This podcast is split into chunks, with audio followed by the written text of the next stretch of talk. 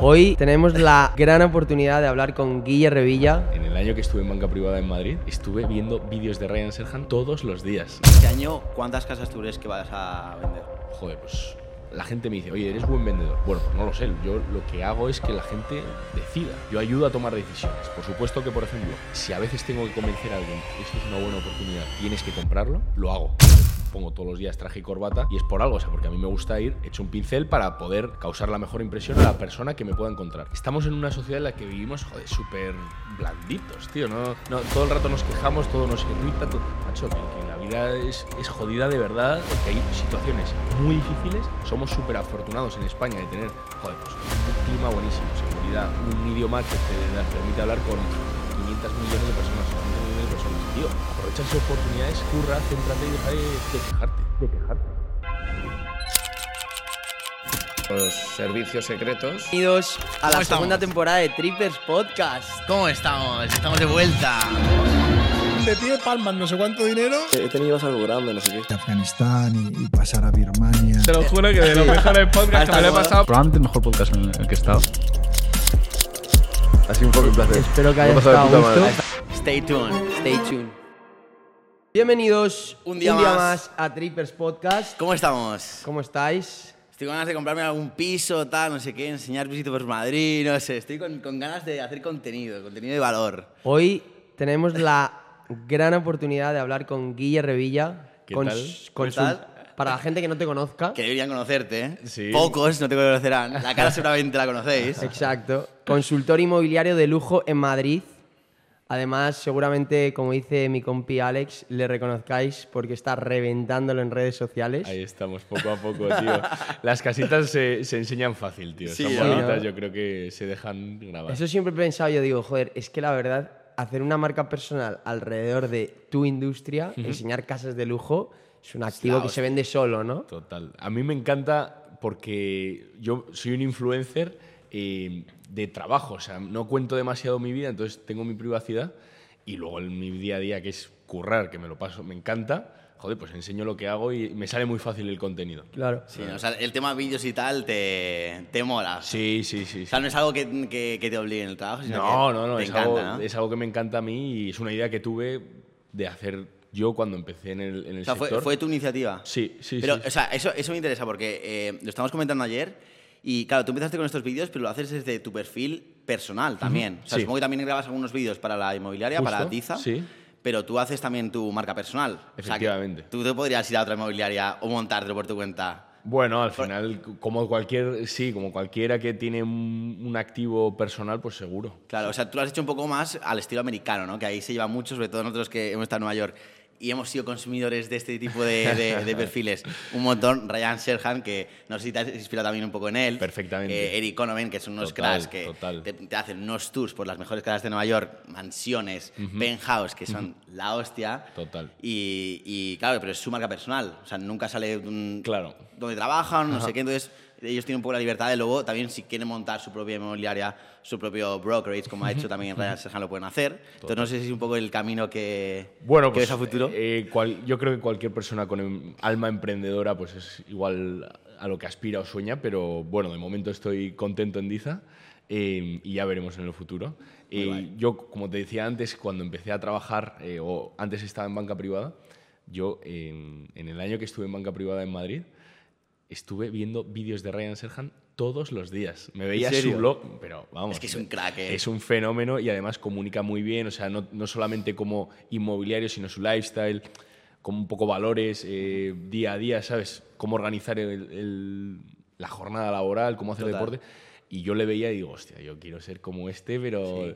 No, el- de mm, ah, para mí personalmente es mm, de mis referentes, sin duda. O sea, probablemente de- empresario también, Como o sea, empresario, como sí, sí, persona, sí, top Sí, tres. es un auténtico animal. Es un animal. Es un O sea, su animal. libro, el de, de Sí. Big Money Energy, Sí. es el libro que más me ha gustado en mi vida que me he leído. Qué O sea, bueno. eh, me lo leía y encima es que como me lo escuchaba mucho como tú, Vale. me lo leía el libro y es que le escuchaba a él. Claro, qué bueno, qué contármelo. Y es el, vídeo que más- o sea, el libro que más me ha motivado en mi vida. Qué Es, es un crack ese tío. ¿No has pensado en hacer contenido así tipo, tipo el tipo blogs? Eh, sí que- sí.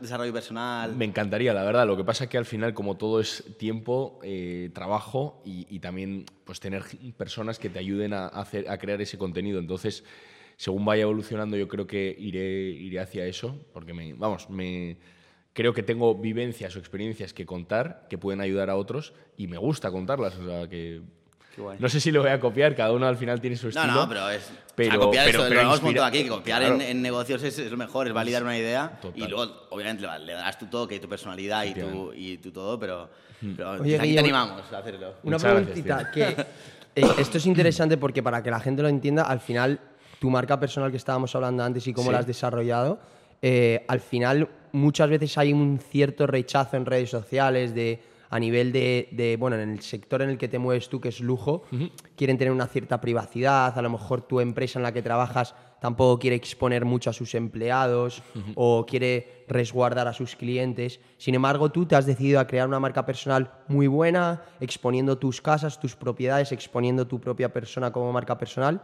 ¿Por qué lo hiciste en un primer momento? O sea, a nivel de, de business, ¿dónde ves el potencial ahí? Claro.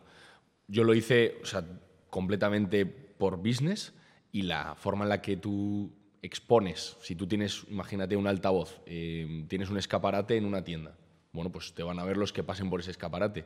Si tú ya te pones en una página web y haces publicidad en una página web, en un portal inmobiliario, pues te van a ver los usuarios de esa página web. Pero ahora mismo yo creo que la mayor, el mayor escaparate del mundo es Instagram o las redes sociales.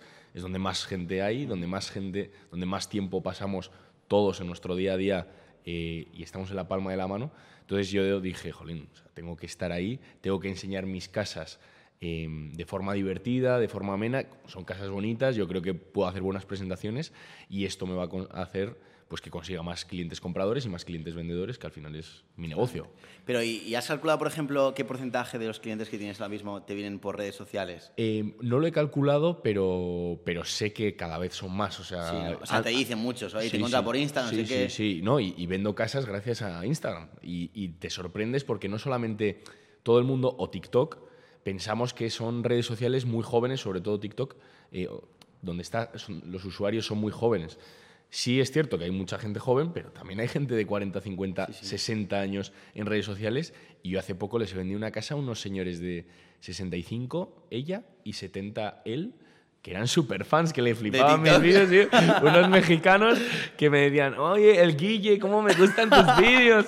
En serio. Y yo, joder, pues de puta madre. Y les Hostia, he vendido una casa estupenda, están encantados con, con cómo hemos trabajado y ha sido gracias a las redes sociales. Claro. entonces, y te conecta por todo el mundo. O sea, Oye, y a nivel eh, de diferenciación, porque por ejemplo Ryan Serhan es algo que dice mucho, que cuando él crea un vídeo Sí. cuando promociona una propiedad, una de las claves es diferenciarte, porque al final lo que tú estás haciendo, sinceramente no lo había, no lo había vi- visto mucho en España, o sea, es de los primeros, a lo mejor me equivoco, pero sí que es verdad que puede haber muchísima gente que lo empiece a hacer, que, que replique un poco tu forma. Entonces tú, por ejemplo, tienes estudiado, tienes una estrategia determinada de cómo te vas a diferenciar, cómo te quieres diferenciar a nivel de marca personal. no lo tengo tan establecido. O sea, yo no tengo un business plan claro. Sí que tengo todas mis ideas en, en- en mi cabeza, sé más o menos lo que quiero.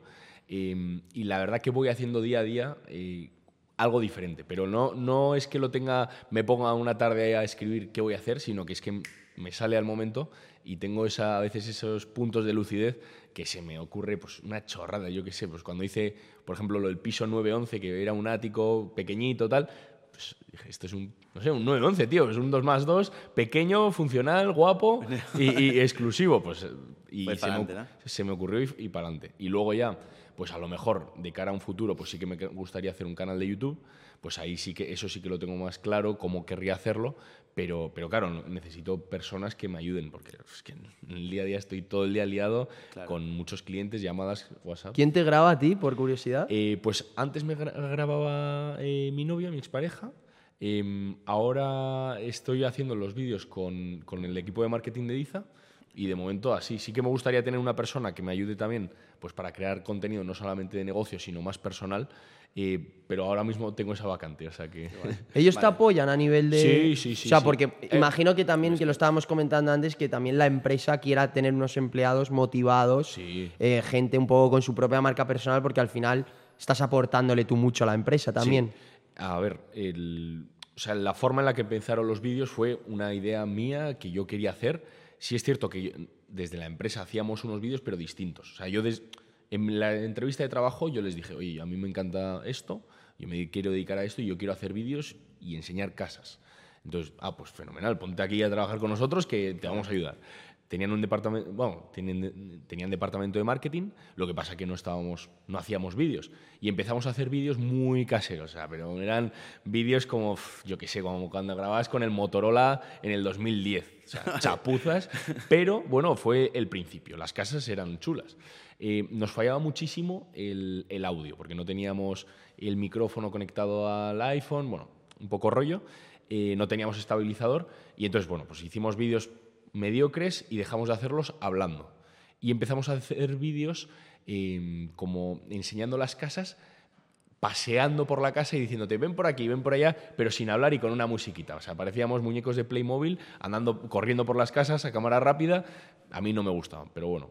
Una vez hicimos eso, eh, yo ya dije, no, yo voy a hacer los vídeos que a mí me apetecen, de la forma que yo quiero, y lo hago en mi cuenta personal. Y empecé a hacerlo ya profesional, pues con un, primero sin micrófono, pero sí estabilizador, y luego ya con micrófono. Y a partir de ahí, bueno, pues los vídeos empezaron a... O sea, yo qué sé, hice dos, tres meses que los vídeos pues no los veía mucha gente, lo normal cuando estás empezando. Eh, y bueno, pues hay típica meseta jodida del principio que no te gusta. Y- pero luego empezó a despegar y empezó, joder, a- la gente lo compartía, tenía más me gustas, más reproducciones y empecé a tener seguidores.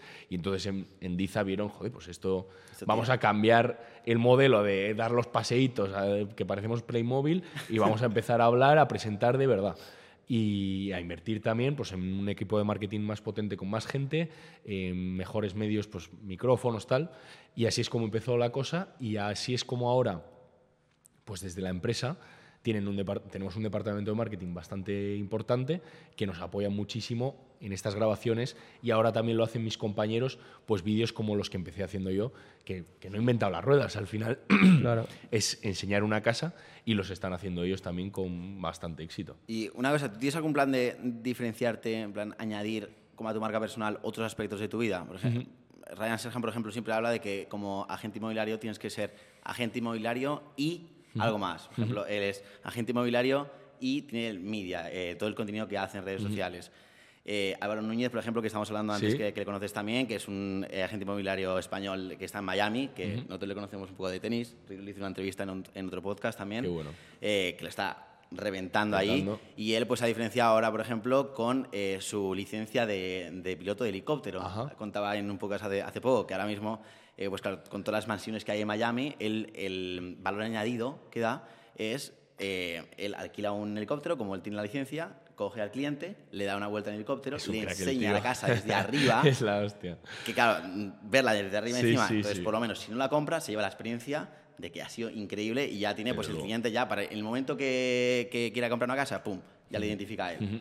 Y eh, obviamente si la vende, pues mucho mejor. Es una forma un poco de, Sí, de diferenciarse, él también pues tiene, hace Ironman, no sé qué. Entonces, ¿tú cómo ves, tú cómo ves eh, de aquí a 3-5 años diferenciándote un poco el mercado más español? Bueno, pues a mí me, gusta mucho el deporte, yo soy muy deportista. Eh, ahora tuve un accidente de moto entonces ahora estoy un pelín en el dique seco porque me estoy todavía rehabilitando eh, de algunas cosas, eh, pero como deportista, la verdad. O sea, yo siempre he compaginado mi trabajo, estudios con deporte. ¿Qué, qué haces de deporte? Bueno, pues el último deporte que hice fue un triatlón, no un Ironman Hostia, como eh. Álvaro, pero bueno, medio Ironman hice. Vale, vale. Y justo, joder, a, los tres días de la, de la prueba tengo un accidente, una faena. Hostia, ¿pero de moto? Sí, sí, un accidente. Volé fuerte y Sí. me rompí unos cuantos huesos, 10 días de hospital. Pero, pero bueno, ya estoy, estoy perfecto, gracias a Dios. ¿No, ¿No juegas al pádel? Eh, no, al pádel no. Ah, joder, es que mucha gente nos reta para que el pádel Ah, sí. luego se va calentitos, Juan. ¿Sois buenos o no? Venimos del tenis, jugamos Ah, bien, bueno, jugamos bien, claro. jugamos Que el tenis y padre. Sí, no, no, no. Yo, Sí. yo soy un paquete, la verdad. Yo ah, jugaba mucho a rugby antes y entonces yo soy más de fuerza bruta y correr. Claro. Eh, y ahora, pues el triatlón, la verdad que me flipa. Sí es cierto que con tanto trabajo como tengo es complicado sacar tiempo, pero bueno, si no, esquí, surf, o sea, me muevo mucho. me Qué gusta, guay. sí. Me parece muy interesante eso que, que acabamos de hablar, que yo creo que es una, un buen concepto para, para explicar y, y- y mostrar a la gente que al final muchas veces no necesitas ser un emprendedor de primeras y montar algo nuevo completamente y tu propio proyecto, pero muchas veces, que también lo estuvimos hablando con Gabriel Giesen, que es un inversor inmobiliario muy, muy ¿Conoces a top? Sí. que, que nos lo decía, que al final un emprendedor también puede ser un empleado trabajando en una empresa con una mentalidad emprendedora.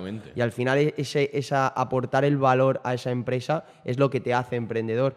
Y muchas veces la gente como que cae en el victimismo, en el decir no me dan o no me incentivan o no me suben el sueldo, pero sí que creo que al final es más un trabajo introspectivo de decir, bueno, ¿cómo puedo yo aportar a la empresa? ¿Qué puedo yo añadir al, a la- al grupo? para que luego ellos me valoren y valoren mi valor y, y lo que estoy aportando, para luego probablemente, que no lo sé en tu caso, pero que vuelvan a ti con un cen- incentivo más grande, con mejores ofertas, con mejores salarios, con mejores condiciones. Entonces, por ejemplo, en tu caso es un ejemplo perfecto, porque al final tú no veías que estaban dando el servicio que tú querías hacer y dices, bueno, lo hago yo.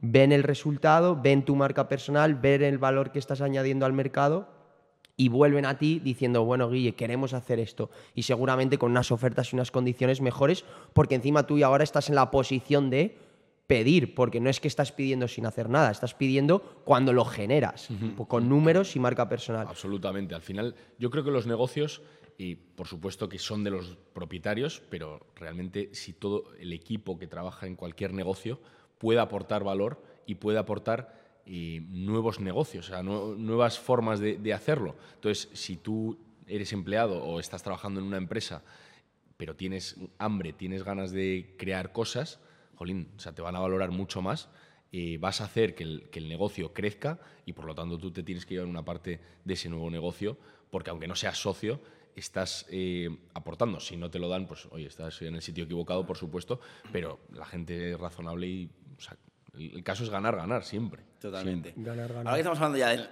de, negocio, vamos a entrar un poquito más en, Sí. en lo que te dedicas exactamente. Tú si tuvieras que explicarle a un niño de 10 años a qué te dedicas, ¿cómo lo harías? Pues facilísimo. O sea, yo siempre digo a todo el mundo lo mismo, vendo casas.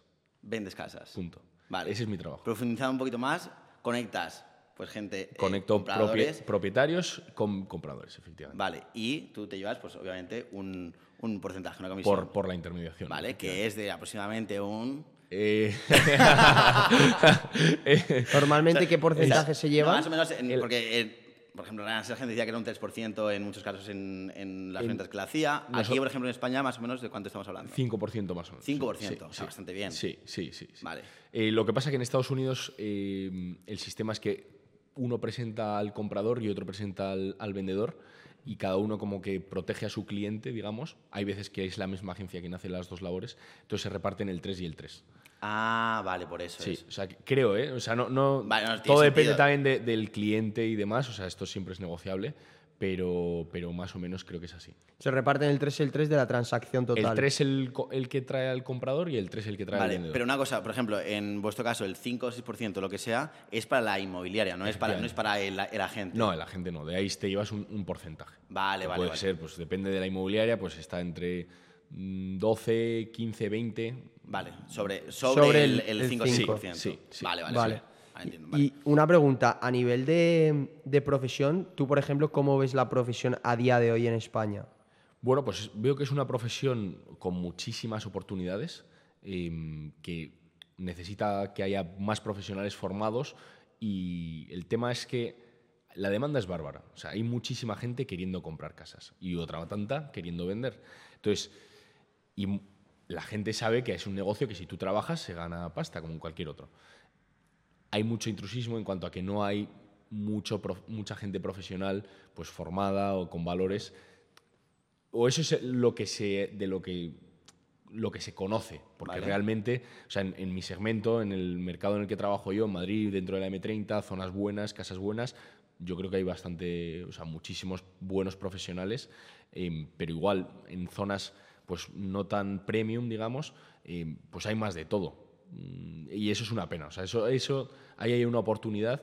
Eh, yo creo que, por ejemplo, en Cataluña, no, no conozco muy bien, pero sé que ahí el sistema es como más restrictivo, como que para vender una casa tienes que tener cierta formación de forma ¿Ah, sí? obligatoria. Tampoco me parece que sea necesario cerrarlo por completo, pero sí que haya una- unos básicos de formación o de un colegio o algo así para que bueno, pues la gente pueda trabajar. Pero como tipo como una licencia. En Sí. Estados Unidos tienes que tener el En- Real Estate License. Creo que y en. Cataluña hay, hay licencias. sí. Ay, ¿tú no necesitas nada? No, aquí. O sea, yo me puedo poner a hacerte competencia el día de mañana. Mañana mismo. Ojito, me pongo a hacer. Ah, yo pensaba, Calienta, o sea, yo, yo sí que pensaba que había como una licencia, porque en Estados Unidos efectivamente sí, Sí. que hay una real estate license Aquí que no no, puedes vender casas hasta, o sea, aquí puede Hostia, cualquier Cualquiera. cualquiera. Por eso hay mucho intrusismo, porque bueno, pues mañana te pones y ya está. A ver, realmente el sistema es, es muy. O sea, el sistema de yo tengo una propiedad y te la transmito a ti, eso está muy bien definido y es un sistema muy seguro en el que pues, hay notarios, hay registradores, y entonces ahí como que no te la pueden colar demasiado. Eh, pero sí te la pueden colar con, yo qué sé, con comisiones un poco engañosas Ya, o... claro. Jolín, al final, oye, pues yo te ayudo, o sea, el, el valor de vender una casa es enorme para muchísima gente. Oye, yo tengo una propiedad, no sé cómo venderla, toma, yo la, oye, agente inmobiliario, la vendes y te llevas una comisión por hacer todas estas gestiones. Em, pero de ahí a meter ya comisiones raras o no sé, hay gente que y, y no trabajar bien, no hacer bien los contratos, no, hay gente que no, que no lo hace y entonces ahí hay oportunidad. Estás hablando más de, de- de empresas, ¿no? Bueno, O- no, no sé si em- empresa, imagino que sí, al final sí, sí, sí, sí. Como si tú también, imagínate, tú te pones mañana a vender pisos y no tienes ni idea, pero oye, pues tienes contactos tal y cual y lo mueves. Jolín, puedes hacer, puedes preparar la gorda si no te estudias bien la documentación, si no haces bien un contrato, que estamos hablando de, jolín, operaciones muy grandes, de mucho valor en, en proporción a las economías de, de la gente. em, si no tienes idea, pues la puedes liar. Claro. Vale. Oye, ¿y tú cómo encuentras a los clientes? Eh, pues, pues de toda, de, de cualquier forma. O sea, yo eh, eh, ya no lo hago tanto, pero lo primero que hice muchísimo fue hablar con porteros. Estaba ¿Con porteros? Con porteros, gastando zapato todo el día. eh, de puerta en puerta, pues oye, aquí hay una casa en venta, aquí hay una casa en venta, sí, no, tal. Oye, ¿podría hablar con el propietario? ¿Me podrías dar el teléfono? No te creas que es fácil conseguir Hostia. el teléfono de un tío de 3 kilos. Eh, O sea, que tienes un tío de acción, ¿eh? Hombre, por Hombre. supuesto. No, no, es que si no, no, es la única forma. O sea, el, el sector inmobiliario es un. o el, el negocio inmobiliario, al menos eh, donde trabajo yo, porque en cada ciudad es distinto, Vale. eh, es un trabajo en el que tienes que pelarte los zapatos a. a- Patearte a- todo, ¿no? Pateando, hablando, a no ser que tengas contactos. Oye, si tu agenda es la de. mm, el mejor relaciones públicas de España y tienes contactos, pues igual tienes que hacer otro negocio, o sea, de otra forma. Pero si no tienes contactos, yo vine aquí a Madrid, yo no, yo no soy de Madrid, vine hace, hace cuatro años y yo no conocía a nadie. Entonces aquí, pues a moverte como un loco, a llamar constantemente a todos los anuncios que veas en portales inmobiliarios y a trabajar un montón eh, en labores de captación.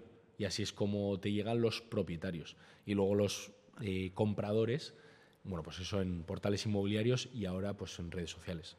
Me parece muy interesante eso porque, claro, al final la gente puede ver, ah, vale, bueno, Guille está Sí. vendiendo casas de 3, 4 kilos en Madrid, muy raro, seguramente tenga contactos, que es un comentario muy común. Claro, no, sí. que- Es un comentario muy común en España, bueno, el padre rico, la madre Claro, sí, rica, soy el hijo del eh, rey. claro, sí, sí, sí, eh, es el hijo del rey y, Total. y se lo han dado todo regalado. Y creo que es muy importante lo que has dicho porque al final las oportunidades no te llegan, las oportunidades se buscan 100%. 100%. Y para crecer en un negocio o en cualquier tipo de, de industria tienes que ir a por ellas, tienes que ser proactivo, tienes que buscar esas oportunidades porque si no, no te van a llegar.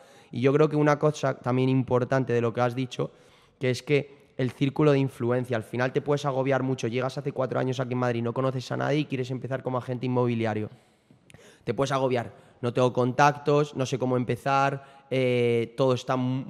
Madrid es muy complicado, no conozco nada de la ciudad, pero si te centras simplemente en tu pequeño círculo de influencia, que qué es, bueno, ¿dónde quiero trabajar? En zonas premium, voy a pasear por Goya, Serrano, eh, Retiro y voy a hablar con los porteros de, la- de los edificios, que eso puedo hacerlo, está dentro de mi círculo de influencia, y voy a pedir esos números. Pues poco a poco ya vas desarrollando esos contactos, ese portfolio de clientes. Absolutamente. Y yo creo que es la única forma de crecer en cualquier tipo de negocio. Por supuesto, también apoyándote en, en personas buenas. Yo con Diza, ahí tuve la oportunidad de trabajar joder, con gente súper experimentada, que conocen bien el negocio y que me dijeron, o sea, me dieron las claves de cómo empezar.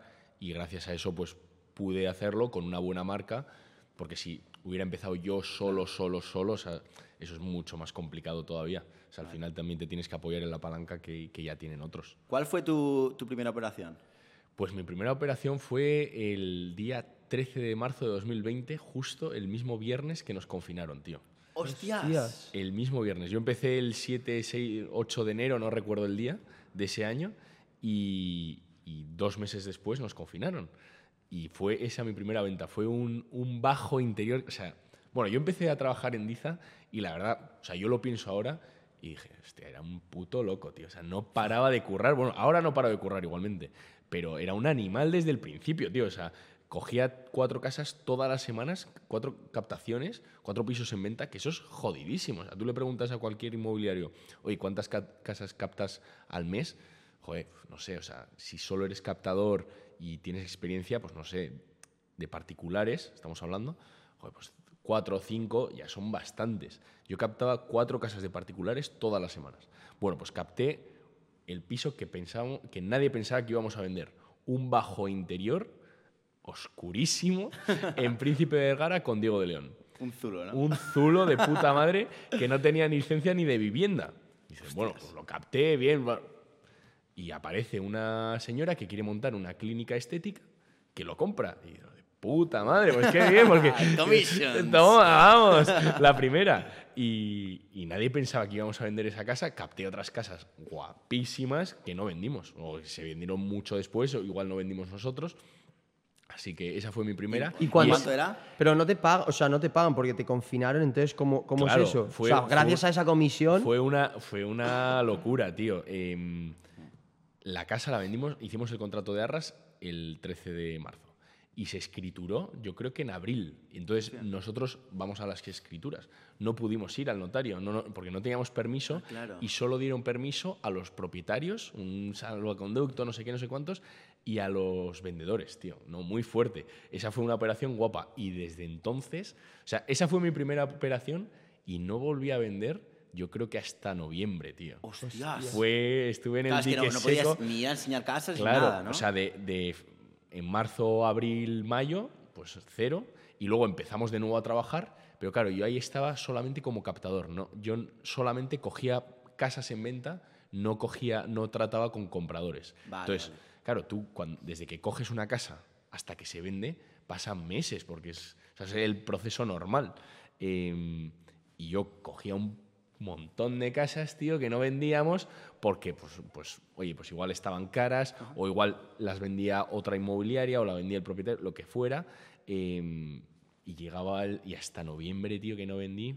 Joder, no, no me desanimé en ningún momento, ¿eh? O sea, no- es muy, muy fuerte porque no paré de currar, o sea, no bajé la intensidad en ningún momento, pero ahora lo pienso y digo, cago en la leche, tío, qué puto sufrimiento que no vi un duro, tío, en, en mucho tiempo y curré con un jabato. Pero y ahora, por ejemplo, en este año ya que habéis crecido Sí. supongo, bastante y con el Sí. crecimiento en redes habrá sido exponencial, Sí. ahora mismo, más o menos este año, ¿cuántas casas tú crees que vas a vender? Joder, pues no lo sé. Yo creo que igual 30, tío. Vale, y más Son o menos en facturación total, en volumen de ventas, ¿cuánto más o menos puede ser? Eh, facturación total en volumen de ventas eh, de las casas, no sé, vamos a poner una media de un millón, 30, Vale. 30 y, uy, Vale. o más. La, la más cara que has vendido, ¿cuál, cuál ha Hasta sido? una de 5 millones. 5 millones. ¿Dónde la ha que- la eh, de Serrano con la puerta de Alcalá. Hostia. Y- espectacular, Un ¿no? quelón espectacular. Un quelón Sí, sí, espectacular, sí, básicamente. Sí, sí, haciendo esquina, 11 balcones, muy chulo. Para, 11 refo- balcones. para reformar. eh, había que meterle ahí un reformón tremendo. Y la verdad que me hizo mucha ilusión esa casa porque además los propietarios, o sea, los compradores, llevaban mucho tiempo buscando, querían, o sea, buscaban en ese mismo edificio. ¿no? Y yo llevaba visitando con ellos desde a- eh, agosto del año pasado y les vendí la casa yo creo que en noviembre. Eh, y estuvimos visitando, no sé, igual visitamos siete u ocho casas distintas hasta que encontramos esta. Yo les llamo, oye, ¿dónde estáis? "Eh, pues estamos aquí tomando un café en Serrano. Y yo, ¿ah, sí? ¿Dónde? Pues en el Mallorca. Y yo, ah, pues eh, no os mováis. ¿Podéis ver una casa? Sí, pues vamos a ver una casa justo al lado. Ah, perfecto. Y voy para allá, se la enseño y se- yo recuerdo la visita, tío. Y entraron a la casa, bueno, ya flipando desde el principio porque el portal muy bonito, ascensor bonito, todo espectacular. Y yo veía cómo se miraban en el salón y decían, es esta, es esta. O sea, típico de, joder, la van a comprar, Sí, o sea, sí. seguro, seguro. Lo tengo. O sea, lo tengo, la he vendido. Y luego fue, bueno, esa fue especial porque no solamente pasó eso, sino que tuvieron que pagar más que el precio que les habíamos dicho, porque los propietarios no te creas que querían vender. Y tuvieron que pagar al final un, un poco más de lo que, de lo que de Pero lo inicial. lo- lo pagaron. tenían claro. Lo tenían clarísimo. Eso no es nada habitual, ¿eh? Claro. Una cosa, tío, que me llama mucho la atención de los agentes inmobiliarios, que además estuve hablándolo con Álvaro esa, esa vez hace años cuando monté ese proyecto, que, tío, para entablar relaciones, que yo me considero una persona bastante sociable, pero claro, como agente inmobiliario, cuando tú entablas relaciones en el, en el business, la gente sabe que eres agente inmobiliario, entonces sabes que vas a ir hacia ellos por un cierto interés de que quieres que compren o vendan una casa. Entonces tú, por ejemplo, que al final tu, tu éxito depende de las relaciones que entables con, con tus clientes, ¿cómo consigues esa relación que sea honesta, que sea sincera, que sea dur- duradera? A ver, yo realmente, o sea, yo sí que tengo interés en vender casas, pero las, o sea, como todo se vende solo. O sea, yo no, yo soy una persona que facilita las cosas y a mí no me interesa conocer a alguien para que compre o para que venda. O sea, me interesa, a mí me interesan las personas de verdad. O sea, me, me gusta conocer gente y es de las cosas que más me gusta de mi trabajo, que me permite conocer a gente, pues de mucho éxito muchas veces, porque son gente que ha trabajado muchísimo y ha ahorrado mucho para conseguir las casas que vendo. Em, y a mí me da igual si compra o vender. O sea, no me cambia que compra, vender una casa. Me, me da igual. O sea, mi vida va a seguir igual, venda o no venda. Entonces, em, no, no te estoy respondiendo mucho a la pregunta, pero porque, por- pero porque, porque no lo comparto del todo. Porque yo o sea, soy honesto en cuanto a que a mí me gusta conocer gente. Punto. Eh, ¿Quieres comprar una casa? Te ayudo. ¿No quieres comprar la casa? Vale. Pues me da igual, porque es que me, no me, me- me cambia la vida. No, Vale. pues. O sea, como que tú no incentivas, no in- incitas sea, a la gente a que venda, sino que tú facilitas en el caso de que ya quiera vender Claro, ¿no? el claro. proceso para que lo haga o sea, Total. lo más fácil. Sí, lo- sí, sí. O sea, al final mi trabajo es facilitar las cosas. Tú quieres comprar, tú quieres vender, te pongo de acuerdo. Fenomenal. ¿No queréis? A otra cosa. Y ese es mi trabajo. Y las personas a mí me ayudan a crecer personalmente. Eso es lo que más me flipa, tío. En serio. Oye, ahora que has dicho de que pues también te permite conectar con gente así de Sí, mucho éxito sí. y tal, ¿quién es la persona más famosa a la que le has ayudado a vender una casa? No sé, tío. La verdad que tampoco te creas. O sea, gente de mucho éxito, pero muy, más privada, la verdad. O Vale, sea, más gente- empresarios. Sí, empresarios de gordos. éxito, pero sí, no son, no son sí, tan conocidos. Sí, bueno, algún, algún, ahora que lo pienso, sí, ahora que lo pienso, sí, pero no puedo decir el nombre. Alguna persona muy famosa con que lo, lo- lo vi el otro día, un millón de seguidores en Instagram. Hostia. Y estoy ahí a ver si compramos, vendemos. Ah, así. que todavía no se ha... Todavía no, no, pero bueno, estamos ahí. Bueno, luego, luego, luego, luego, Luego lo digo, luego os digo. Oye, con la curiosidad. manteniendo un poco la conversación esta de cómo entablar relaciones con Sí, los clientes, eh, por ejemplo, sí que es verdad, vale, ha quedado claro que eres una persona honesta, te centras y la importancia la tienes en las personas, Sí. pero tú, por ejemplo, a nivel de estrategias, por ejemplo, cuando vas a mostrarles las casas a este tipo de clientes o tu primera impresión, ¿qué, qué, qué es lo importante? ¿Qué es algo que dices, hostia, esto es muy importante para un agente inmobiliario? A ver, educación ante todo. Lo primero, volvemos al punto. La gente va a comprar la casa si le gusta, no va a ser por mí. Yo no voy a hacer a cambiar la opinión de nadie. Entro a la casa, eh, depende también cómo les vea, pero normalmente, perdón, lo que les digo es, bueno, pues adelante y ved la casa. Es que eh, tú sabes, imagínate, tú, tú no tienes ni idea de vender casas, pero tú has estado en tu casa, sabes dónde está el baño, dónde está la cocina, y tú sabes cómo sentirte cómodo. Pues, oye, siéntete cómodo. Si te sientes cómodo, oye, si es una casa muy grande, pues le voy orientando. Oye, pues vamos a ver el salón, vamos a ver la cocina, vamos a ver los dormitorios por aquí. Em, pero les dejo que sean solos. O sea, de verdad que muchas veces pienso, o la gente me dice, oye, eres buen vendedor. Bueno, pues no lo sé. Yo lo que hago es que la gente decida. Yo ayudo a tomar decisiones. Por supuesto que, por ejemplo, si a veces tengo que convencer a alguien, esto es una buena oportunidad, tienes que comprarlo, lo hago. Y, tengo esa capacidad para convencer a alguien diciendo, mira, esta casa está viendo el retiro, está viendo la puerta Alcalá, eh, está en un edificio espectacular y no está en el mercado, como estoy haciendo ahora, eh, con una casa que estoy vendiendo. Si quieres comprarla, o sea, si te gusta, y cuando salga al mercado, cuando tengamos fotos que no tenemos de la casa, o sea, es que no, el precio que te he dicho no va a ser el precio por el que lo vas a comprar. Vas a tener que pagar un 10% más porque va a venir otro loco que va a quererla y otros dos. Y, y a veces pasa cuando son casas muy, muy especiales que se pica los dos compradores y empieza una puja, tío. A mí no me gusta eso porque, joder, no, porque eh, no te sientes bien. Porque hay una persona que, o sea, imagínate, tú te llevo a, comprar una casa. No, a mí esta no, a mí no, a mí- No, a, a A ti. mí, a mí me lo reservas, ¿eh? no, pero a cualquiera, esta casa vale X. Y yo te he dicho, esta casa vale X. Oye, pues tú crees que puedes comprarla en ese precio. Y ahora vienes tú y dices, no, pues yo ofrezco X más 1. Y a ti te he jodido. Porque No, me lo cargo, me lo cargo. te No, hay problema. Pero, pero, no, pues ahora X más 3. Ahora, y entonces todo eso no me gusta. No, no me gusta y no le, es muy desagradable Queda- porque queda mal, quedas mal.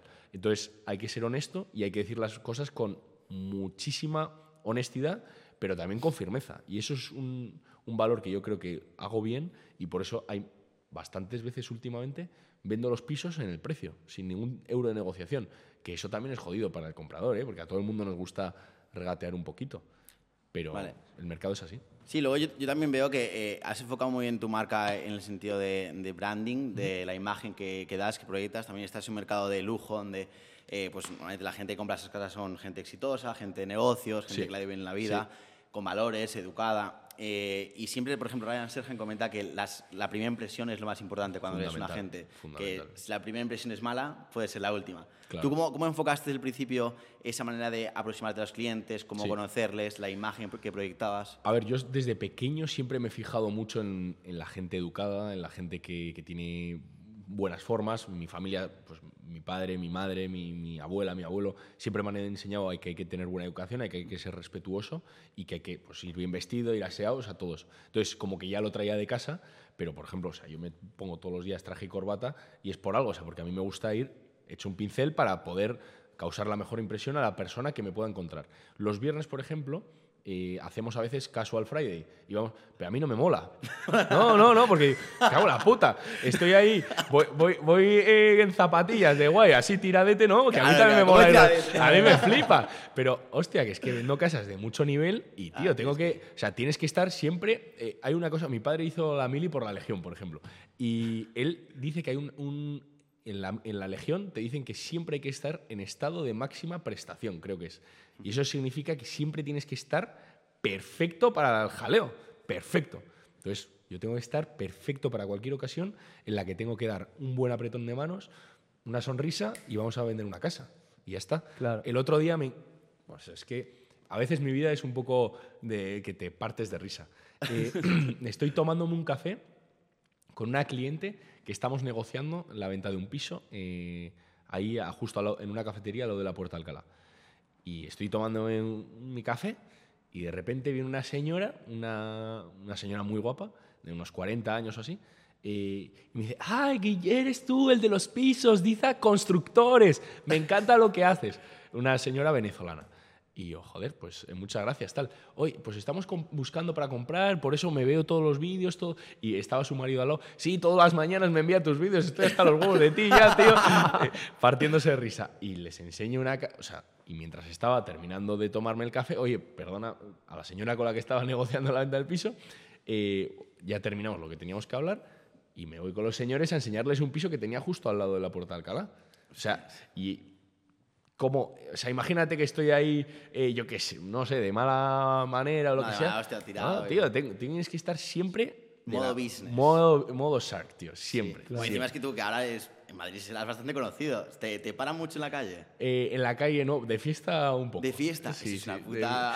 Bueno, a ver. ¿Sabes con traje también o no? No, no, no. Ah, ver, vale, digo, hoy- hoy igual por- te está cerrando una no, venta ahí no, no. en... A ver, los en- jueves sí, pero porque los jueves no pero un viernes me, me cambio. O sea, pero desconecto un poco el fin de semana, aunque trabaje los fines de semana, por ejemplo, si hago visitas, voy en modo fin de semana, aunque sea, Vale, vale, aunque sea business, que hago, hay- hago business los fines de semana, pero ya es Y, más, y más- de fiesta que te dicen, ay, tú eres el de los vídeos. tal, Sí, el de los vídeos de los pisos. casa, y, ay, tengo una ahí, te la enseño. me hacen- joder, mucha te enviando los gente- truquillos, Guille.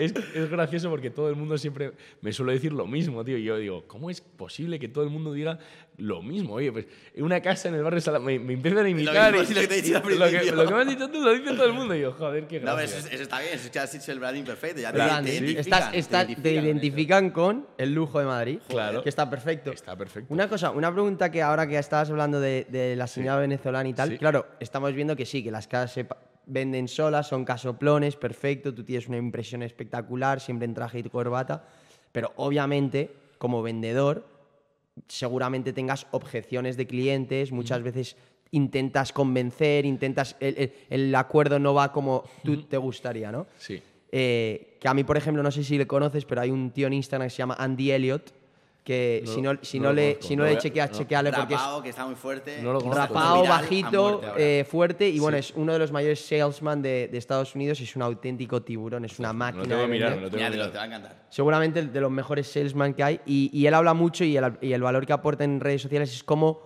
superar esas objeciones de los clientes y cómo cerrar, how to close, cómo cerrar cuando no se pone tan bien la cosa. Sí. Tú, por ejemplo, en tu caso, cuando no se pone tan bien la cosa, ¿qué estrategias o cómo, qué, qué tipo de objeciones también tienes? A ver, depende. Yo puedo ayudar, o sea, como estoy convencido de lo que, que, que lo que hago es ayudar a la gente a encontrar su piso. Entonces, yo tengo que ayudar a entender a esa persona si de verdad es su piso. Si no es su piso, yo no le convenzo de nada. O sea, me piro, o sea, vamos a dejar de perder el tiempo y, y voy a, vámonos de aquí, porque no, no es tu piso, voy a buscar otro. Si es tu piso, eh, le tengo que ayudar a tomar una decisión. Eh, a veces las decisiones son tiempo. O sea, hay veces que no. Tú, eh, quiero decir, cuando estás vendiendo, no sé, zapatillas o coches, igual es una venta mucho más emocional eh, que puedes apretar mucho más. En la venta de una casa de un montón de dinero, en- bueno, da igual el dinero, da igual. Eh, en la venta de una casa que es para vivir, no para invertir, joder, o sea, a la gente hay que darle, yo a la gente le doy mucha calma, por supuesto que hay veces que presiono, pero poco, porque es que, tío, o sea, respeto mucho su decisión de no es mi momento, o sea, entonces, eh, cuando alguien me pone una objeción, si es una objeción chorra, pues digo, mira, esto es una chorrada que te acabas de inventar. Y, y se lo digo tal cual. Vale. Eh, y si veo que es una objeción que sí necesita que yo le ayude a entenderlo, pues le, se lo explico de la mejor forma. La más común es que, ¿qué, qué tipo de objeciones hay? Bueno, más pues comunes. cuando- El precio, ¿no? ¿O no? El, el ¿No pre- tanto? el precio, no tanto porque el precio, o sea, yo, si, si el precio es la objeción, estamos perdiendo el tiempo. O sea, ¿cuál es tu presupuesto? Mi presupuesto es 10. Y estamos viendo una casa de 20. ¿Qué haces, tío? No, o sea, no, o me estás vacilando tú a mí, o, o yo soy imbécil, porque estamos perdiendo los dos el tiempo. Eh, eso, entonces, el precio para mí es, o sea, por eso lo enseñamos, por eso digo el precio siempre, para que todo el mundo lo sepa.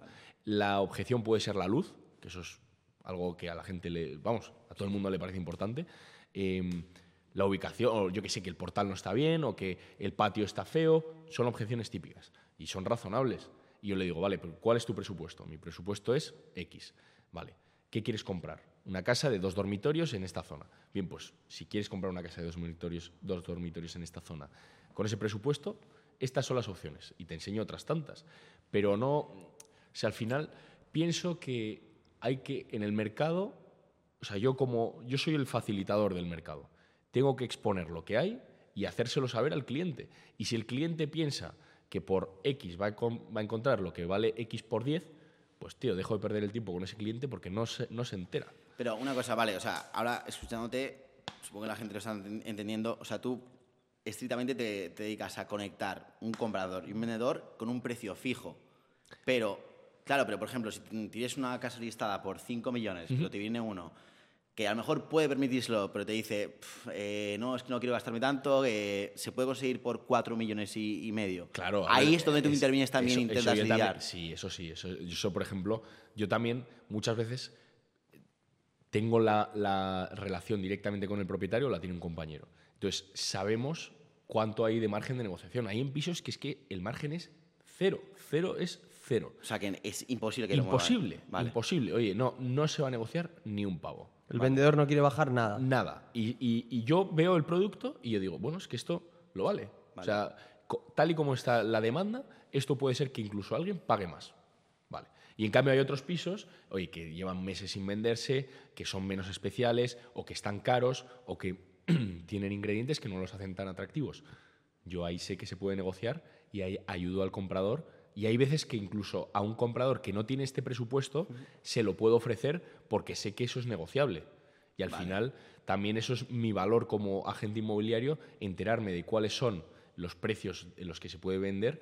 Y si yo a un comprador le puedo ayudar a, a hacer una- un deal bueno, joder, pues para el comprador voy a ser el puto amo porque le he encontrado la- un piso muy bueno. Y para el vendedor que no vendía hace tiempo, se va a poner contento igualmente. Claro, es que eso, por ejemplo, sí que lo decía Ryan muchas veces que te dicen, ¿cuál es tu presupuesto de compra? 5 millones. Pero luego le enseñas casas de 7, 8 y te dicen, bueno, me quedo con la de 8. Eso es con, con los super ricos pasa eso. O sea, Claro, sí, que sí, él, él sí. lo dice, que tú no puedes negociar con el presupuesto de una persona, pero sí con sus emociones. Exacto. Sí, obviamente, si, no tiene, si no tiene 20 millones para comprársela, no los tiene. Pero si los tiene y no quiere gastárselos, ahí pues, mira, te lo enseño, tal, pues hagas, no sé qué, y al final ver, muchas es que veces... hay gente que tiene una caen. cueva de dinero y entonces, bueno, pues sale de la cueva y sale con este fajo, pero es que tú le dices, oye, ¿puedes volver a tu cueva? Si le gusta la casa, pues vuelve a la cueva, coge más pasta y la compra.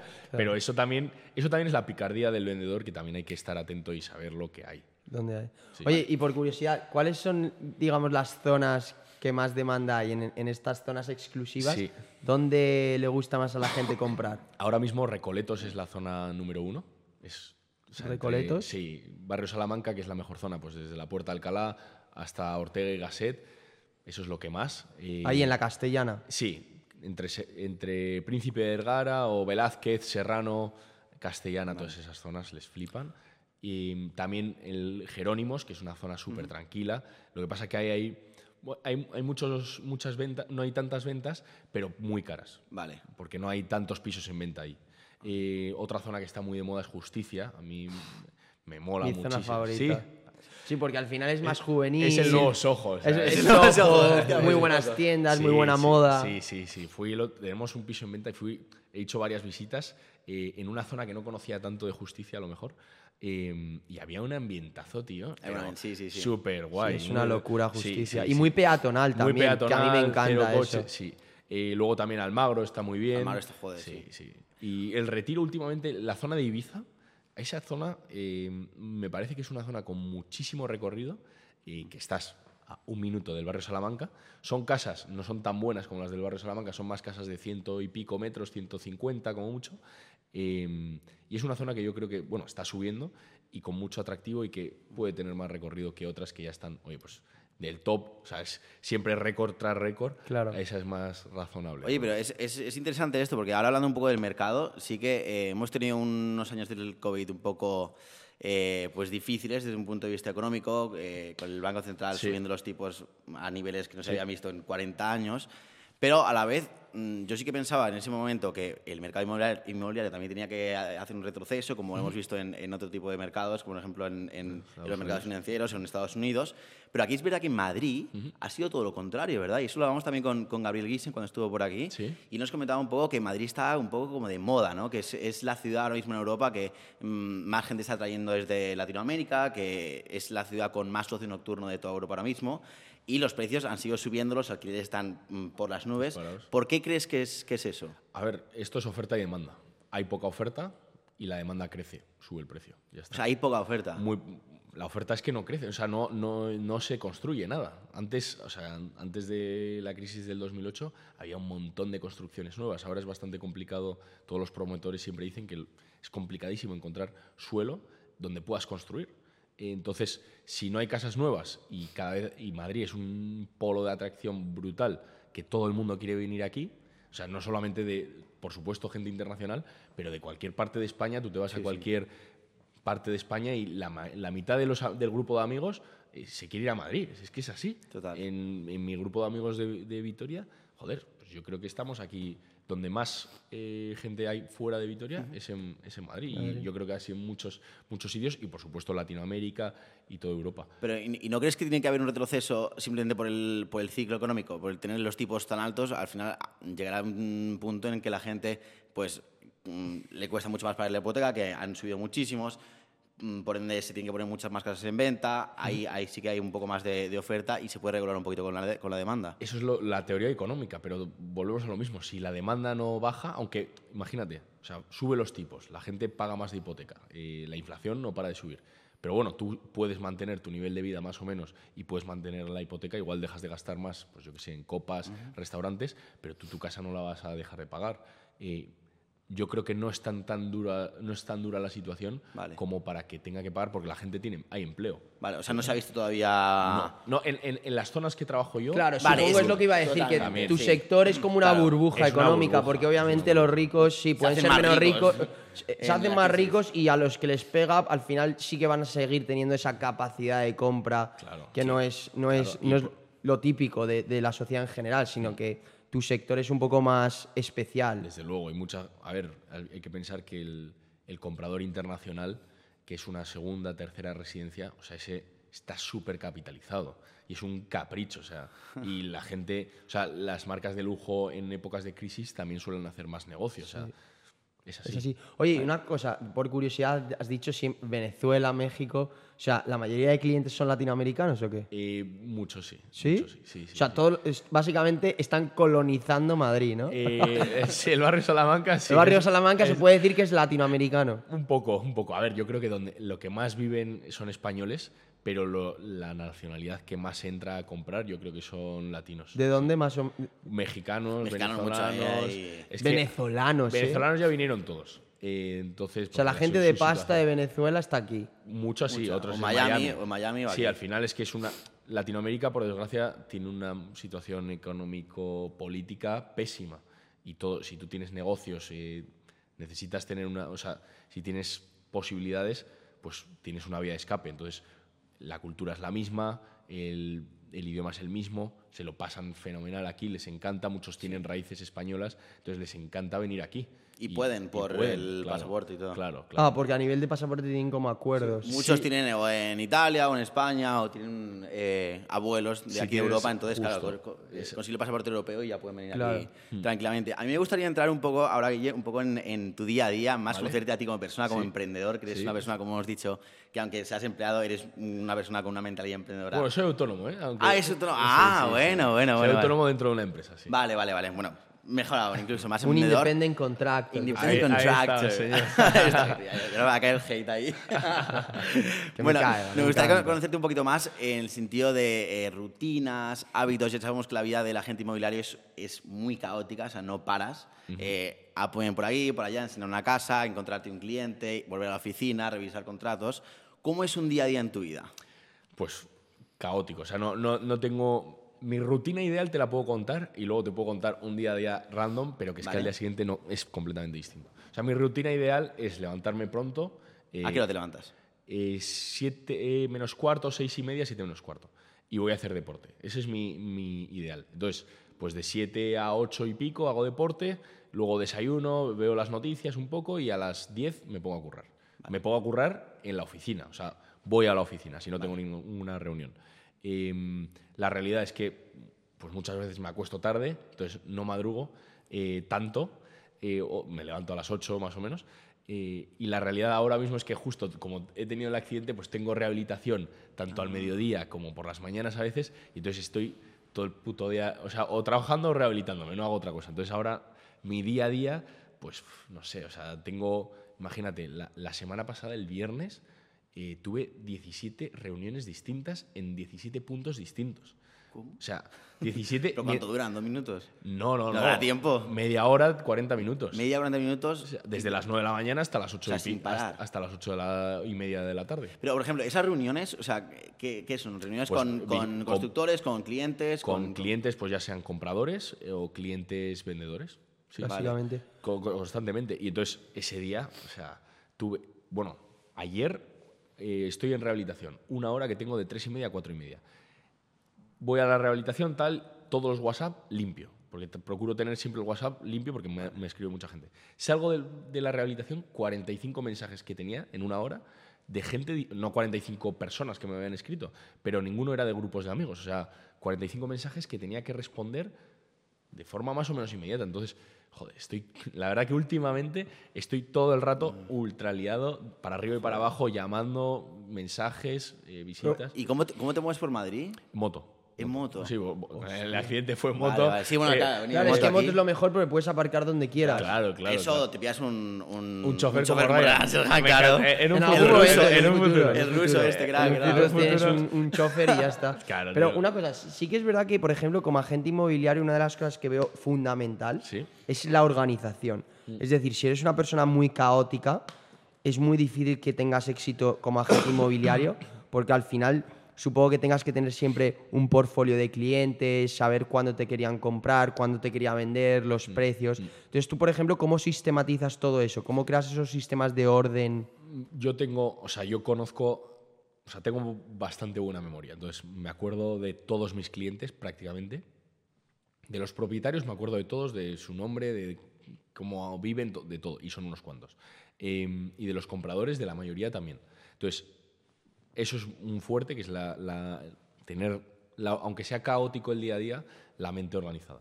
Eh, y luego yo sé lo que tengo que hacer, o sea, yo sé que tengo que coger nuevas casas en venta y sé que tengo que atender a los clientes que quieren comprar. Entonces, eh, en mi agenda del teléfono yo me guardo a cada cliente, pues compra no sé qué, compra Salamanca dos millones, compra eh, Almagro un millón, compra no sé qué.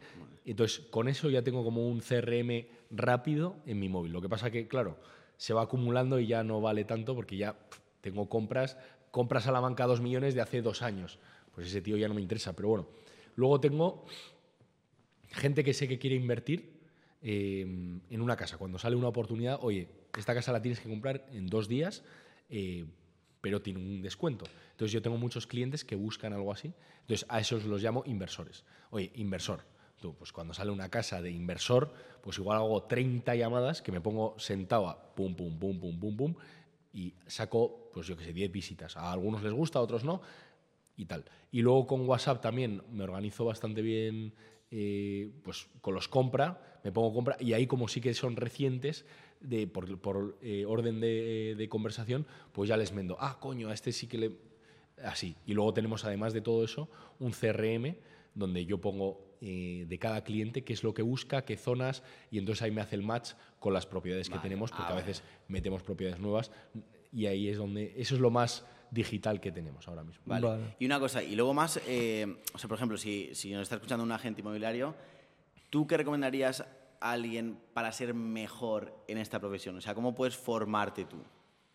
Eh, la verdad que no, no es fácil formarte en el sector inmobiliario. Yo no me he formado. Yo no, o sea, me compré el Sell It Like Serhan, eh, no lo hice, me pareció, porque me pareció que era todo muy repetitivo y como que ya me lo sabía. ¿Vale? Igual por formación o por... No sé, yo pienso que fundamental para este, para este trabajo tener una mentalidad muy emprendedora. Entonces, eh, tienes que, si no sabes, o sea, una vez sabes, ya tienes que aprender cosas nuevas, pero si estás en, el- en la base, fundamental eh, aprender de negociación un poco, que lo más importante es escuchar, o sea, darte cuenta de que tu película no le importa a nadie, o sea, no le importa a nadie. A ti lo que te importa es la película de tu cliente, que es a quien tienes que ayudar. Entonces, abrir los oídos muchísimo, escuchar eh, y ponerte formaciones, yo creo que como de mentalidad emprendedora, eh, pues que hay en YouTube. Si Es que no. Yo creo que ahora mismo la formación, yo he ido a la universidad, no sé, no me parece que sea para tanto la formación ahí, ni de coña. Eh, he aprendido más cosas, no sé, por, supuesto trabajando, pero leyendo libros de emprendimiento, de, negociación, de, relaciones personales, hay auténticas joyas que valen 20 pavos en la biblioteca o, te lo puedes bajar en, un PDF y es que aprendes una salvajada. Sí, si volvieras a los 18 años, ¿volverías a ir a la universidad? No lo sé, tío. O sea, la universidad te da cosas que sí que son importantes, te da cierto conocimiento, cierta cultura, eh, te enseña a relacionarte, pero yo creo que con un curso de un año me- hubiera aprendido todo eso. Hubiera hecho, o sea, si hubiera una universidad de emprendimiento, hubiera ido a esa universidad. Claro. Hubiera ido a, no sé, o hubiera preferido trabajar con alguien de la mano. O sea, creo que, por ejemplo, se suele hablar mucho de la FP dual, que es como trabajar y estudiar a la vez. Eh, creo que es fundamental trabajar desde los 18 años. O sea, en otros países, yo cuando hace años fui por, a Ámsterdam, creo que fui por primera vez cuando tenía 21 años, y vi muchísima gente joven, como con buena pinta, currando en supermercados, pues niños de 16, 17. Y yo dije, hostia, macho, es que aquí en España está mal visto currar si eres tan joven. O sea, como que mm, No está tiene- mal, sí, tiene- ¿no? ti- tienes que estar de fiesta y estudiando, punto.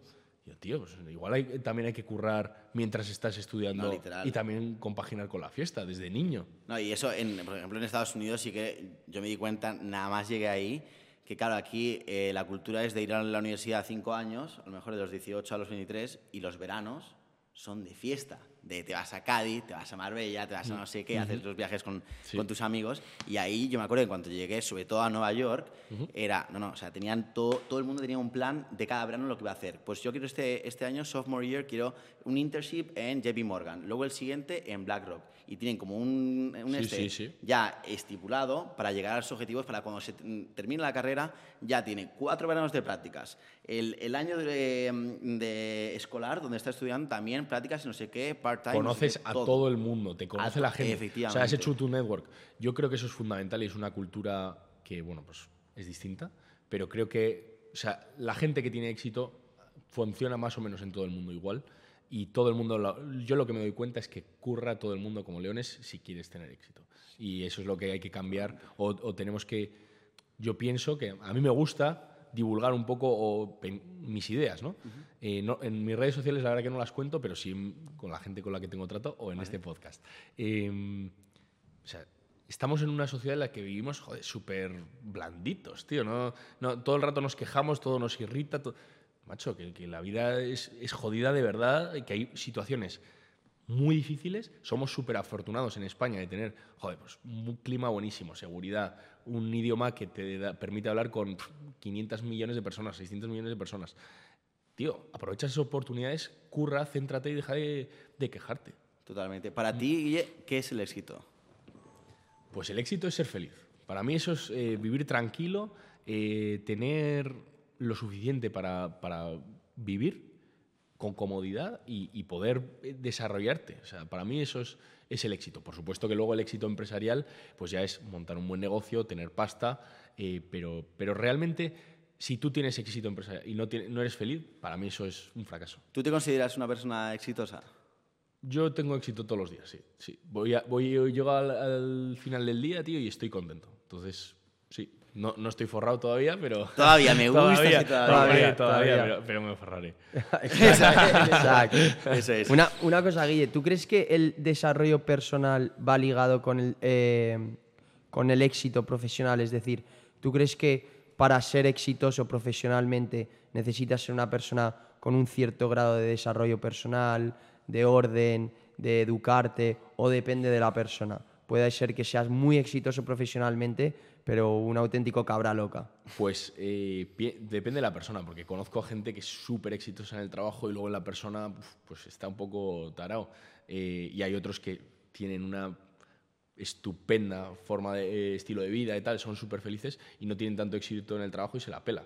Al final, todo depende un poco, yo creo que de tu personalidad, de tus aspiraciones. Oye, si a ti te gusta ir al monte, pasear al perro, eh, dar paseos, no sé, ir a la playa, ver el- los atardeceres y con eso eres feliz, ¿para qué quieres el dinero en exceso? Si es que tienes tu casita, tu, tu vida, tu trabajo normal, eso es para- o sea, yo veo a esa gente feliz, imagínate, joder, les envidio, digo, qué de puta madre, cómo me alegro por ellos. Y luego ves a otro, oye, pues que su éxito es pues irse de viaje, viajar, tener un cochazos, tal cual.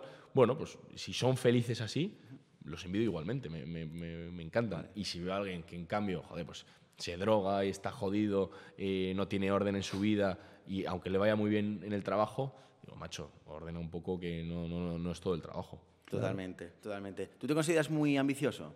Bastante. Sí. Sí, sí. sí. ¿Cuánto, ¿Cuánto dinero es suficiente?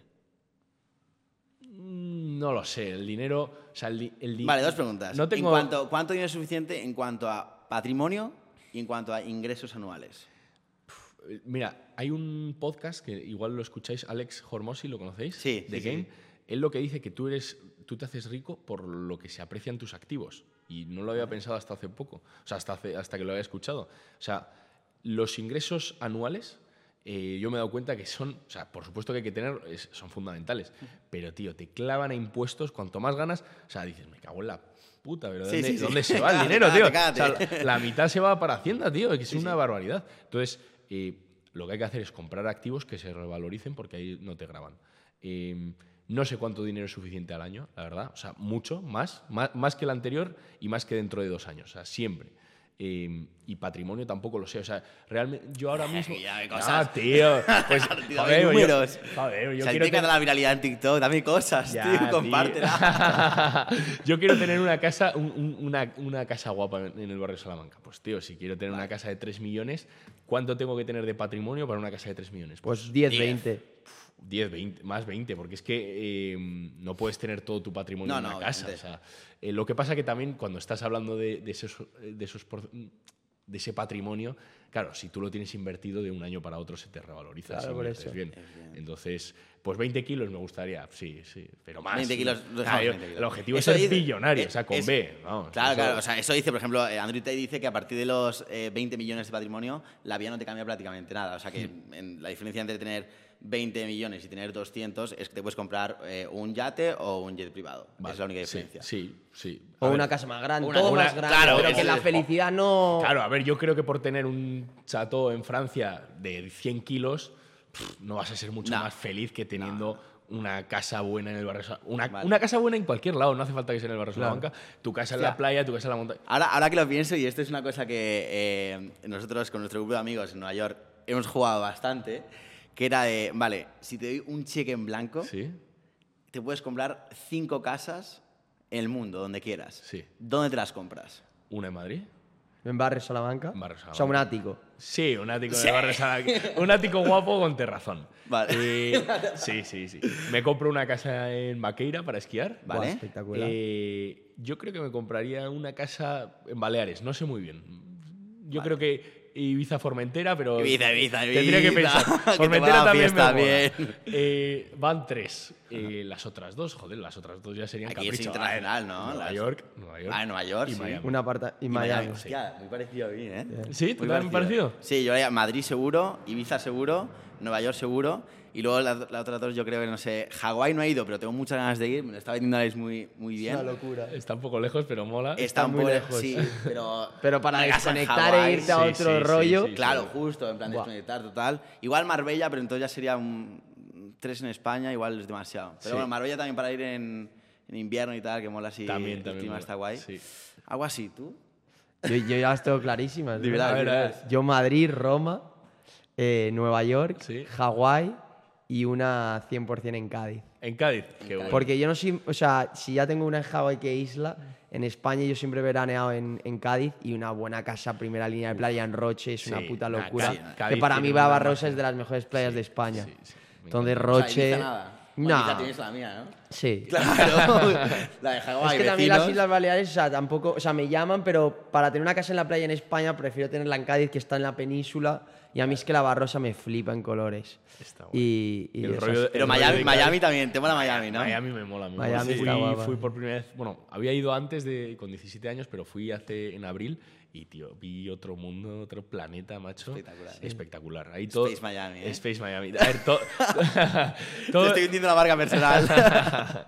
todo el mundo eh, en Miami como que es mucho más abierto que aquí, tío. Y todo el mundo quería ayudar porque hay, o sea, si en Madrid mucha gente es de fuera de Madrid, en Miami, de fuera de Miami es todo el mundo. Todo el mundo. Todo el mundo. Entonces, eh, todo el mundo ha llegado, o muchísima gente ha llegado de cero y te abren las puertas que alucinas, tío. Sí. Y eso mola, mola. Sí, a a mí, a mí me encanta. Yo, yo he estado dos veces y la verdad es que es lo que dices. Gente de todos lados, un montón de gente de Latinoamérica, Sí. gente muy proactiva, Muy- pum, en la calle, el, el clima espectacular. a Sí, mí me, sí, me encanta. sí. Bueno, pues... eh, Pues vamos con la última sección, sí, ¿no? ya hemos tocado los temas que queríamos tocar. Eh, falta una última sección Vale. antes de que te vayas a tus reuniones, que ya sabemos que tienes un poquito de prisa. Sí, voy bien de momento. ¿Eh? Sí, sí, claro. Eh, bueno, es una sección de preguntas rápidas. ¿Sí? ¿Todo Vamos, bien? vamos bien. Venga, pues Triple Quick Questions con Guille Revilla, el agente inmobiliario número uno en España.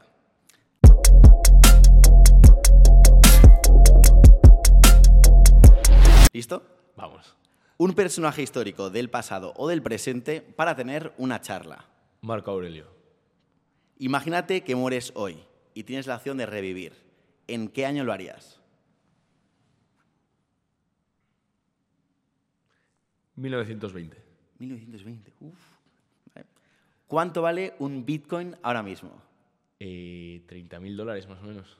Sí, 25 en- 27.500. 27. 27, Perfecto. Vale. Si pudieras vivir la vida de otra persona, que esté ahora mismo muerta o viva, ¿quién elegirías? Elon Musk. Elon Musk. ¿Vale? ¿Crees que la raza humana seguirá viva de aquí a 500 años? Seguro. ¿Vale?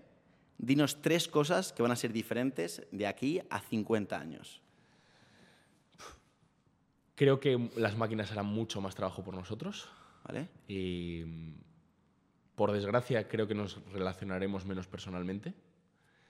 Y eh, seguro que el sistema, o sea, habrá un montón de avances en salud que nos harán vivir mucho más. ¿Vale? Uf, me gusta esa, me gusta. ¿Cuál es tu mayor virtud La persistencia. y tu mayor defecto? A veces la falta de organización. ¿Vale? ¿Qué prefieres, morir ahogado o morir de amor? De amor. ¿Crees en la vida extraterrestre? Sí. Sí, creo. Y vamos, eh, de la misma forma que una hormiga no sabe que nosotros estamos arriba viéndoles, porque tenemos que saber nosotros que no hay otra persona viéndonos, que no, sabemos, que no, que no la vemos siquiera. Totalmente. ¿Vale? Y ya para terminar, ya con esto cerramos el podcast. eh, esto se lo preguntamos a todos los invitados, ya que nos llamamos trippers, nos gusta Ok. tripear y nos cuenten historias así locas. Queremos que nos cuentes el mayor trip que te has pegado en tu vida. Eh, a ver, trip como, ¿qué significa trip? Porque no, no te creas que... Lo que entiendas como trip. No un viaje de me he ido a Salamanca a comer, no. No. Un señor trip. Un señor trip, un señor trip. Eh, bueno, me lo pasé muy bien en Ámsterdam una vez. Vale, ¿y eso? Cuéntanos.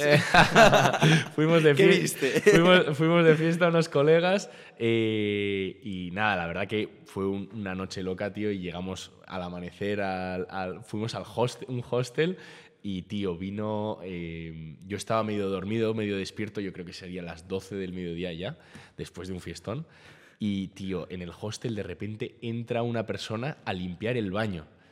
Y yo me cago en la puta, me, me despierto medio dormido, tú lo plaqué y lo, lo, empo- lo empotré contra la pared y dije, ¿pero qué cojones estás haciendo? Que estamos durmiendo.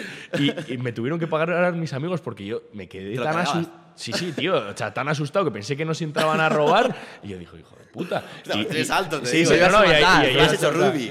Sí, sí, no, no. le- le- le- lo empotré al pobre. Y, era, joder, era un tío además delgadito tal. Y, ya me di cuenta y dije, uy, perdón, perdón, perdón. Vete, vete, que no, Vete, vete, que ah, no necesitamos limpieza, pero gracias. La partida ya. Sí, sí, sí. Eso Hostia, fue- qué guay. Estuvo guapo. Joder, buen trip, ¿eh? Muy bueno, placaje tuyo de ese tela, ¿eh? Joder, por decir, pues un saludo desde aquí al crack de... Sí, sí. Aquí ahí, es que nunca se entra, Saludito. echar el joder, claro, de resaca, de dejar de a dormir, coño. Tío, claro. Bueno, Bueno, pues, Guille, muchísimas gracias. Ha estado espectacular. Muy cómodo, muy, Muy cómodo. cómodo. ha sido, súper guay, la verdad, conocerte. Después de tantos meses y meses viendo ahí tus vídeos ahí en Instagram y en Sí, la ha sido un full circle Sí, sí, fue moment total. esto. Sí, eh. sí, Qué total. maravilla. Así Y- que nada, pues oye, que gracias por venir, que te siga yendo increíble, siga haciendo Muchísimas contenido. Te, te animamos de aquí a que hagas más contenido tuyo personal, de desarrollo personal, que seguramente tienes muchísimo que, que aportar y después de conocerte estamos totalmente seguros de ello. Así que nada, y bueno, a nuestra querida audiencia, que suscriban al canal, ¿no? Que es gratis, tal. Sus casas valen dinero, suscribirse no, acordaros, es gratis. Dad ahí al Exacto, botoncito. exacto. Seguidnos en todas las redes sociales, que estamos ahí dándole mucha Si caña. al suscribís vais a generar buen karma y algún día vais a poder compraros una casa así. Claro, ahí estamos. está. Mentalidad win-win. dejaremos toda la Bien, información de. Guille. Y, Así que y nada. nada, nos vemos en el siguiente trip. Chao, chao. Chao, chao. Chao.